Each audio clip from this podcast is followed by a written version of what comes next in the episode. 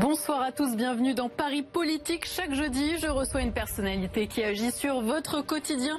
30 minutes pour lui poser toutes les questions qui vous concernent. Mathieu Anotin, bonsoir. Bonsoir. Et bienvenue. Je vous, vais vous présenter à nos téléspectateurs votre territoire, très clairement. C'est la Seine-Saint-Denis. Vous êtes conseiller départemental, vous êtes maire de Saint-Denis depuis juin dernier.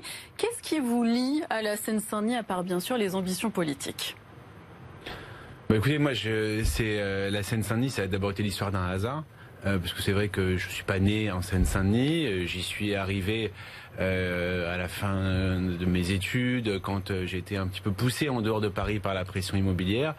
Euh, et ça a été d'abord l'histoire d'un hasard et après l'histoire vraiment d'une rencontre euh, pas amoureuse mais pas loin.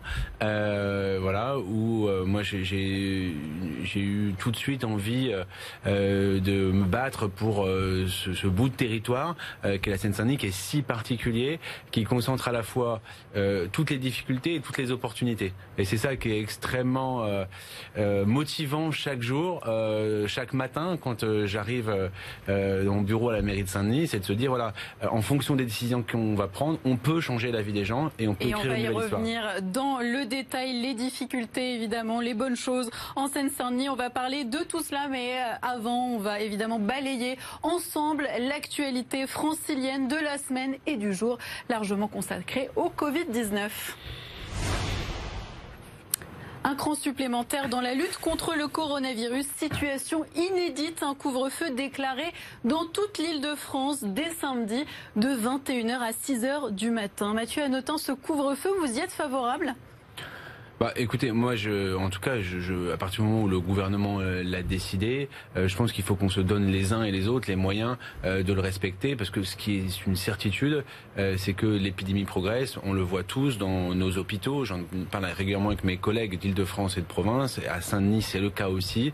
On assiste à cette véritable montée en puissance euh, cette nouvelle montée en puissance euh, de la Covid-19 et euh, aujourd'hui il faut agir avant qu'il soit trop tard. Vous ne faites pas partie de ceux qui disent on paye maintenant les erreurs du gouvernement par exemple, laisser partir les Français en vacances? Écoutez, moi je suis parti en vacances comme tout le monde. Euh, donc euh, on a essayé de, je vais essayer de faire attention. Je pense qu'un grand nombre de Français ont essayé de faire attention. Moi, je veux pas euh, culpabiliser euh, les Français qui ont respecté les règles qui, voilà, qu'on leur a données. et je pense pas que c'est au milieu d'une crise qu'on tire les enseignements. Donc on est manifestement au milieu de la crise. des enseignements à en tirer, manifestement il y en aura. Euh, je suis pas sûr qu'on ait tiré tous les enseignements de la première vague, comme on dit. Euh, eh bien voilà. Mais au, là, au moment où il y a des vies de Français et de Françaises euh, qui sont euh, en jeu, euh, je pense que l'heure est pas à la polémique. L'heure est à voir comment est-ce que les uns et les autres ont fait un maximum d'efforts, à la fois pour respecter les règles plus les efforts de bon sens et d'évidence du quotidien euh, pour se protéger les uns les autres. Ce couvre-feu, il va justement falloir le faire respecter. Est-ce que vous pensez que ça va être chose simple dans votre commune? Est-ce que vous, vous avez des moyens à votre disposition? Alors, est-ce que ça va être chose simple? Moi, ce que je peux vous dire, c'est que quand on a eu le confinement, euh, les choses ont été plutôt bien respectées. Euh, en tout cas au début, c'est vrai que sur la fin il y a eu du relâchement, mais j'allais dire un oui, petit peu comme partout. Hein, au début du confinement, le taux de verbalisation était trois fois plus important qu'ailleurs. Oui, alors ça, je pense qu'on a eu parce qu'on a eu aussi une concentration de forces de police peut-être plus importante euh, qu'ailleurs. Ce qui euh, une des hypothèses. Ce qui, ce qui, peut être une des hypothèses. Euh, on aimerait bien avoir cette même concentration de forces de police de manière euh, régulière pour lutter contre la délinquance. C'est ce que j'ai eu l'occasion de dire régulièrement. Écoutez, euh, en tout cas, on va se donner les moyens de le faire respecter. Alors, quels sont ces moyens, justement? Le maire de Drancy nous disait ce matin sur notre antenne que mm. lui, il avait 450 rues dans sa commune et euh, une équipe de bac. Donc, impossible. Bah, écoutez, euh, le, euh, j'ai entendu ce matin, enfin cet après-midi, le Premier ministre a annoncé un certain nombre de moyens policiers qui vont être mis en œuvre, 12 000, je crois, police et gendarmerie sur l'île de France, euh, pour faire respecter euh, ces règles. Bon, bah écoutez, voilà, nous on mettra les moyens qu'on a à contribution. Il y a trois semaines de cela, on a élargi les horaires de la police municipale pour qu'elle puisse travailler le soir et la nuit jusqu'à 2 heures du matin, tous les jours. Et donc, évidemment, ça fera partie des objectifs euh, de la police municipale de faire respecter euh, ces règles, euh, elle aussi. Donc, on contribuera. Et vous serez intransigeant bah, on sera intransigeant. Vous savez, moi je suis pour le respect des règles, euh, voilà. Et je pense qu'il y a besoin évidemment de pédagogie, mais quand si jamais on se retrouve dans une situation où on est quelqu'un quelqu'un qui est manifestement de mauvaise foi, bah, il y a une sanction. C'est pas de l'intransigeance, c'est du respect des règles.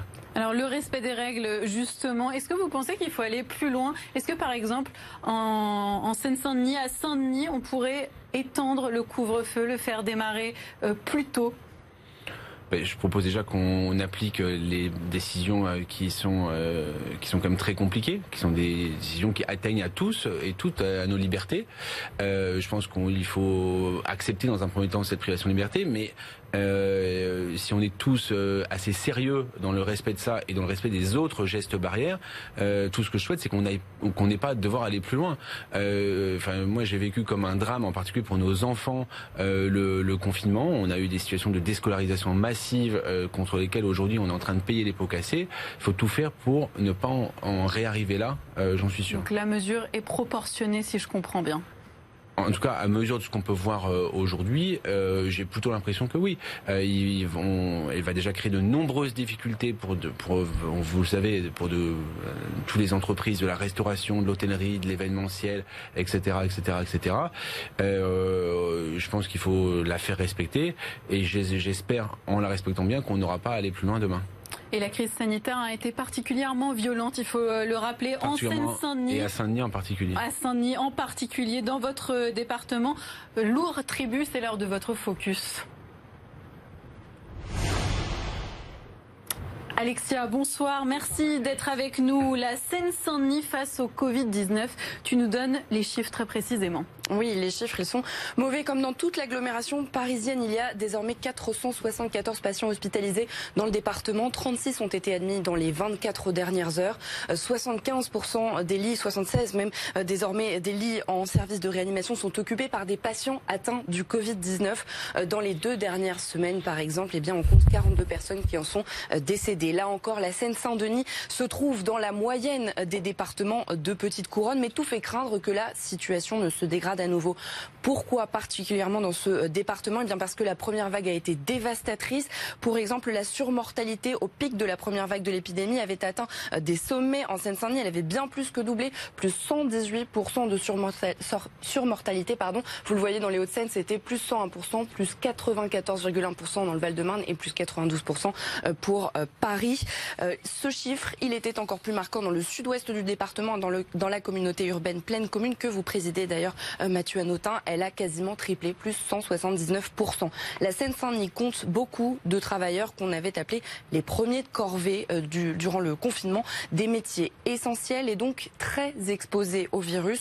Second problème, de nombreux habitants vivent dans de trop petites euh, surfaces. Voilà pourquoi vous avez co-signé avec 23 autres élus de la Seine-Saint-Denis une tribune parue il y a 10 jours dans les colonnes du Monde où vous demandez justement des moyens supplémentaires au gouvernement pour éviter d'exposer à nouveau la population euh, du euh, département. Vous évoquez le chiffre de 42,5 lits hospitaliers pour 10 000 habitants euh, dans les hôpitaux de Seine-Saint-Denis, ce qui est bien moins que la moyenne nationale qui s'établit à 62,4 lits pour 10 000 habitants. La Seine-Saint-Denis manque donc de tout. Ma question pour vous, Mathieu Anotin, la tribune que vous avez co-signée a peut-être permis d'alerter le gouvernement, mais n'est-ce pas un coup d'épée dans l'eau En tant qu'élu local, comptez-vous aller plus loin pour que les lignes bougent vraiment? On vous écoute, Mathieu Notin. La, euh, la, question des, des, inégalités euh, de la Seine-Saint-Denis, elle est malheureusement pas nouvelle. Il y a même eu un rapport euh, parlementaire parce qu'elle va bien au-delà de la stricte question de, de, de l'hôpital. Mais sur la question d'Alexia. Mais sur la question d'Alexia, à l'évidence, simplement, je, on, on va pas créer des hôpitaux en un mois, donc on est quand même des élus responsables. Mais ce cri d'alerte, il faut l'entendre parce que ce qu'il y a besoin en Seine-Saint-Denis, effectivement, c'est d'un un investissement lourd long et de droit commun pour revenir sur, sur du droit commun. Et on a toujours à la fin des politiques exceptionnelles qui ne durent pas et qui ne nous permettent pas de, de rattraper justement les écarts que vous avez euh, si justement euh, affichés. Donc oui, euh, encore une fois, demain, si on se retrouve au, plus fort d'une crise, eh bien il y a fort à, à craindre que nous soyons plus tributaires que les autres parce que exactement ce que vous avez expliqué. Il y a plus d'inégalités sociales, donc il y a plus d'exposition potentielle aussi au virus. on le sait. À quoi? Une tribune, ça sert à alerter. Euh, je veux dire, euh, écoutez, on fait, on, a fait une... qu'on est quand même bien au courant qu'en Seine-Saint-Denis, oui, il y a je suis des grandes inégalités. Et pourtant, ça ne bouge pas. Est-ce qu'il faudrait pas passer à la seconde? Bah, Il faudrait passer à la seconde. Je suis bien d'accord avec vous. Et je suis bien d'accord avec vous sur le fait que euh, c'est bien de venir en Seine-Saint-Denis euh, pour euh, faire des visites ministérielles régulièrement. Ce serait mieux euh, de peut-être y venir un peu moins et d'agir un peu plus. Quels sont vos moyens d'action? Ben nous, on, les uns les autres, on essaye de faire ce qu'on peut à la tête de nos communes, à la tête du département, Stéphane Troussel euh, en, en, en, particulier. Mais quand on a un, un aussi grand retard euh, à combler, les choses sont pas euh, extrêmement euh, évidentes. Après, on essaye. J'étais encore cet après-midi justement avec la préfète de l'égalité des chances dans le quartier des Francs-Moisins ce matin, pardon. Et à l'occasion de notre visite, on a pu on a pu voir un, un, dispositif qui avait été mis en place par la ville et pleine commune qui s'appelle Place Santé euh, voilà, qui a permis de, de réintroduire euh, des euh, généralistes, des, une équipe pluridisciplinaire de médecine au cœur d'un quartier. Il y a des très belles initiatives comme ça, mais on voit elles sont aujourd'hui trop trop peu soutenues. Il en faudrait 10, 15 comme cela. On va revenir à la situation hein, du Covid-19 qui touche les populations les plus précaires. On l'a vu dans votre département, dans votre ville. Je vous donne juste ce chiffre hein, de Médecins sans frontières. La moitié des précaires et migrants d'Île-de-France infectés. Hein, ça s'affiche sur votre écran. Est-ce que pour vous, face à cette situation assez désastreuse, vous le disiez, vous le dites vous-même, Emmanuel Macron s'est suffisamment adressé aux plus précaires hier lors euh, de son interview? Euh, écoutez, euh, je, je, pense qu'on aurait pu faire mieux. Effectivement, je pense que la réponse n'était pas euh, à la hauteur euh, sur les plus précaires. Alors il y a euh, ce qu'on a entendu sur la question du, du RSA. c'est bien d'avoir une prime. Bon, moi, je suis quand même tendance à penser que quand aujourd'hui on a un RSA qui est à 545 euros, on est à la moitié du seuil de pauvreté. Donc je pense qu'effectivement, de manière structurelle, on a besoin d'agir. Mais aujourd'hui, il n'y a pas non plus de réponse. Euh, par exemple, vous évoquez la question euh, des campements de migrants euh, aujourd'hui, qui pour un grand nombre sont en Seine-Saint-Denis, ainsi que l'hébergement d'urgence, ainsi que le cumul d'un certain nombre de difficultés euh, sociales. Et là-dessus, euh, face à la crise, moi, ça fait maintenant depuis le 28 août que j'ai demandé la mise à l'abri, l'évacuation et la mise à l'abri d'un campement qui aujourd'hui grandit, grandit, grandit chaque jour juste à côté du Stade de France et les choses euh, n'avancent pas. Donc euh, pour cela, euh, oui, il y a un moment donné, il faut aussi tirer les conséquences aussi sur ça. Et les conséquences, en tirer les conséquences, c'est quoi concrètement? Bah, là, typiquement, ce serait par exemple procéder à l'évacuation avec mise à l'abri, évidemment, des personnes. Hein. L'idée, c'est pas justement de, uniquement de, de, disperser les uns les autres, mais c'est qu'on puisse, particulièrement dans un monde de crise sanitaire, trouver des solutions. On va euh, regarder une image ensemble, Mathieu, à notant. C'est pas la ville de Saint-Denis qui pourra le faire elle-même, vous voyez ce que je veux dire Oui, on avait compris que c'était du coup la responsabilité de l'État. On va regarder ensemble euh, ces images d'une ligne que vous connaissez bien, la ligne 13, vous l'empruntez? Euh, de, temps en temps. Bon, bah, la ligne 13, hein, très souvent bondée, hein, c'est souvent pénible et surtout en temps de Covid, les usagers ont peur. Aucune mesure spécifique concernant les gestes barrières, la distanciation. Est-ce que ça vous surprend. On va écouter euh, Arnaud Bertrand pardon, de l'association Plus de trains, c'est un usager. On l'écoute et on réagit juste après. Cette question de la promiscuité, malheureusement, elle existera toujours. Elle existera ces prochaines semaines, le matin et le soir. Elle existera au moindre aléa. Et vous savez que sur un réseau comme celui d'Île-de-France, notamment les RER e vieillissants, il, y, a des pannes tous les jours. Donc voilà, donc il y a des métros qui seront très bondés. Et, c'est vrai que bah, c'est quelque chose qui inquiète les usagers. On le voit bien, ils nous le disent. C'est-à-dire que euh, bah, ces contacts proches, on n'est pas très rassuré quand on sait que le virus circule.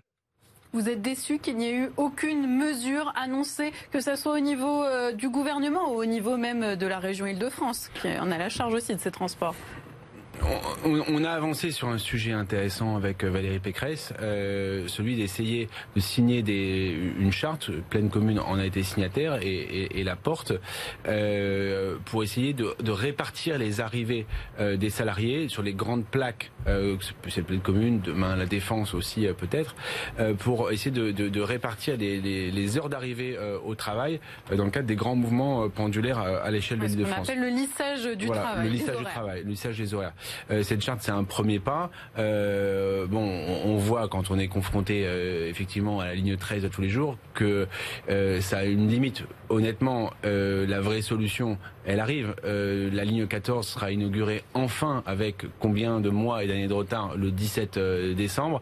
Et elle, c'est la seule solution structurelle qui permette de faire, j'allais dire, baisser de 20 à 25 la fréquentation d'un coup de la ligne 13. Mais voilà, je veux dire, c'est aujourd'hui, il faut, il faut continuer d'agir sur un petit peu le le lissage parce que c'est une des rares solutions à partir du moment où effectivement on n'est pas dans une ce que je ne souhaite pas revenir à une situation de confinement. Euh, c'est une bonne mesure il faut agir et puis euh, espérer que très vite euh, le, le, gouvernement hypocrite quand on nous dit respectez 4 mètres ne dînez pas tous ensemble chez vous et en même temps allez tous ensemble dans, dans, les wagons de la ligne 13 bah écoutez moi je alors je sais que certains l'ont dit. Moi je trouve pas ça hypocrite je vais vous expliquer pourquoi. Je pense que on est face à une euh, politique de réduction du risque. Donc, dans la réduction du risque, il faut savoir différencier l'utile, enfin euh, l'utile de l'essentiel. oui, il y a plein de choses qui sont utiles, mais qui sont pas essentielles. Par exemple, à Saint-Denis, on a annulé de nombreuses manifestations depuis le mois d'août qui ne m'apparaissaient pas essentielles, les manifestations festives qui faisaient prendre un risque inutile. Pour autant, je me suis battu avec tous nombreux collègues d'Île-de-France pour maintenir l'accès ouvert au gymnase pour les enfants, pour qu'ils puissent continuer l'activité physique et sportive. et je suis très content qu'on ait réussi à avoir gain de cause euh, sur euh, ce point-là. Euh, donc voilà, oui, le travail doit continuer. Donc qui dit travail dit transport, forcément. Donc on sait, les transports sont une zone à risque particulière. J'en appelle moi vraiment la responsabilité de chacun. Il faut multiplier aussi euh, tous les dispositifs euh, évidemment de désinfection euh, autant que autant que possible. Mais je pense que je ne pense pas que le gouvernement de ce point de vue hypocrite parce que oui je pense qu'il faut savoir séparer l'utile de l'essentiel. Et être responsable est-ce que c'est aussi annuler les élections régionales? Qui, qui arrivent là ces prochains mois Écoutez, là honnêtement, je pense que c'est beaucoup trop tôt pour le dire. Euh, je pense c'est beaucoup trop tôt, mais déjà on y pense. Hein, Emmanuel euh, Macron a, va prochainement réunir une commission. Mais pourquoi je vous dis que c'est trop tôt? Parce que si vous me demandez ma réponse aujourd'hui, si je vous dis je ne pense pas. Parce que je ne pense pas qu'il faut jouer avec euh, la matière électorale, avec la démocratie. Euh, donc, euh, s'il s'avère que les conditions ne sont pas réunies, on peut dire dans un délai raisonnable, on aura de la visibilité. Ça veut dire, pour moi, j'allais vous dire deux mois avant. un ou deux mois avant, où là on se dit on n'est pas sorti de l'affaire, on va faire prendre un risque inutile, peut-être qu'il faudra se poser la question euh, à ce moment-là. Mais aujourd'hui, je trouve que ça d'aller trop dans ce sens-là, ça pourrait donner un sentiment qui, je pense, ne serait pas opportun euh, d'instrumentalisation politique d'une manière ou d'une autre. Et pourtant, avec un risque d'abstention fort, hein, c'est quand même euh, une de. Mais les élections sont prévues au mois de mars prochain. Oui, non, mais bien C'est ce que je, c'est ce que je On vous dis. verra l'évolution de la situation Je vous dis que, typiquement là-dessus, exactement, il faut en reparler dans la sérénité, peut-être au mois de décembre ou au mois de janvier, où on aura une bien meilleure visibilité que ce qu'on a aujourd'hui. Mathieu Anotin, on va revenir à Saint-Denis, votre ville. Votre politique sécuritaire fait parler de vous. C'est ce qui fait aussi votre actualité. Vous avez décidé d'augmenter le nombre d'agents de police, des nouvelles caméras euh, de surveillance dans votre ville, mais aussi d'armer votre police municipale, évidemment. Mmh. Euh, cette mesure, elle fait débat hein, au sein même de votre municipalité. C'est vraiment dissuasif de mettre des armes dans les mains des policiers, parce que la police nationale, elle en a déjà, et ça n'empêche pas les délits. Mais enfin, il faut, à quoi ça sert d'avoir une arme? Ça sert à pouvoir euh, se défendre si jamais on est attaqué par quelqu'un qui a une arme ou à protéger quelqu'un qui serait attaqué par quelqu'un qui a une arme. Ça ne sert pas à euh, faire de la dissuasion sur les délits. Enfin, honnêtement, c'est pas ça du tout l'objectif. Euh, il s'avère qu'il y a deux semaines, il y a euh, un policier municipal euh, qui, par exemple, a pris un coup de couteau et donc un policier national, pardon, qui a pris un coup de couteau à Saint-Denis et deux de ses collègues ont, dû répondre. il aurait pu faire usage de son ah bah, Ils ont fait usage leur, ils ont fait usage de leur arme en plein état de légitime défense. et d'ailleurs, il aurait il, enfin, il a été poignardé. il n'a pas été, euh, c'est pas une estafilade, quoi. Donc, euh, euh d'ailleurs, vous en avez parlé, euh, la presse en a parlé. Euh, une semaine après, on a eu une bagarre au couteau rue de la République. C'est les agents de la police municipale qui sont intervenus en premier. Ils ont réussi parce que la personne s'était pour le coup euh, délestée de son arme au milieu, mais si elle les avait menacés avec cette arme blanche, ils n'auraient pas eu euh, de moyens de pouvoir riposter si leur vie est en danger ou si celle de quelqu'un d'autre est en danger. Moi, je pense que la police, elle doit pouvoir aussi se protéger bien sûr, mais elle peut, doit surtout pouvoir protéger euh, les citoyens. Donc oui, euh, force est de constater. Vos opposants vous disent aussi que ça ne résout pas le problème euh, de la délinquance, de la oui, criminalité manifestement, manifestement, mes opposants sur la question de la délinquance, ils ont quand même largement échoué. Euh, on ne peut au moins faire ce constat-là euh, à Saint-Denis. Donc avant qu'ils me donnent on parle de qui, Là Je disais vos opposants, mais vous parlez de qui vous? Bah, De mes opposants. le Parti communiste, la France insoumise, enfin, voilà ceux qui ont dirigé cette mairie depuis des dizaines d'années. donc oui aussi. Et les écologistes, je les oublie, je, je n'en fais pas, j'en fais grâce que c'était pas eux qui dirigeaient, euh, qui dirigeaient la mairie depuis tant et tant d'années. Donc euh, oui, à l'évidence, on a une différence d'approche. Moi, je pense que la police, elle doit être là pour euh, protéger, qu'elle doit pouvoir avoir les moyens euh, de faire son travail. Aujourd'hui, on a étendu les horaires de la police municipale qui travaille jusqu'à 2 heures du matin euh, la nuit. On voit déjà l'impact positif sur le territoire que cela peut avoir. Et je vous le dis, on va continuer à mener cette politique. Mathieu Anotin, c'est l'heure de nos questions cash. Question cash, ça veut dire qu'on répond euh, rapidement au tac au tac. Certains vous accusent d'être le meilleur élève de Macron, ça vous vexe? Il euh, n'y a, pas grand chose qui me vexe euh, dans la vie en général. Et ce qui m'importe surtout, c'est de faire une bonne politique pour Saint-Denis. Et pourtant, ça divise. Et la division, ça ne fait pas gagner ça divise. Écoutez, moi je pense que sur, il y a de plus en plus d'électeurs, en tout cas quand je l'entends dans la rue, qui sont satisfaits euh, et qui voient les choses évoluer positivement dans, dans la ville. Électeurs et pas que électeurs, des citoyens d'ailleurs. Et vous avez l'impression d'être pleinement de gauche. Je pense aussi euh, à euh, ce dialogue social rompu avec notamment les agents municipaux de la ville. D'abord, il n'est pas rompu avec tout le monde, il est rompu avec certains euh, syndicats. Et la porte, je leur ai dit, elle est de nouveau rouverte. La base que j'ai quand même exposée en arrivant, moi je suis nouveau maire, hein, je récupère aussi une situation telle qu'elle est, c'était qu'il fallait respecter la loi. Euh, et qu'une fois qu'on respectait la loi, tout le dialogue social était ouvert. Il y en a un certain nombre qui, sur cette base-là, n'ont pas voulu euh, venir négocier. D'autres l'ont fait, et d'ailleurs, on est en train de trouver des solutions. La scientologie à Saint-Denis, c'est un nom ferme et définitif malgré les décisions de justice? Mais attendez, écoutez, la scientologie, il y a ce que moi j'en pense, d'abord, et le moins qu'on puisse dire, c'est que je ne suis pas scientologue. Mais après, il y a la question du respect du droit. Euh, Aujourd'hui, on est quand même dans une situation compliquée avec euh, la scientologie, euh, qui, euh, en tout cas c'est notre analyse, euh, ne, se, ne veut faire des travaux dans des conditions qui ne sont pas celles qui nous apparaissent aujourd'hui complètement en règle avec, avec le droit actuel.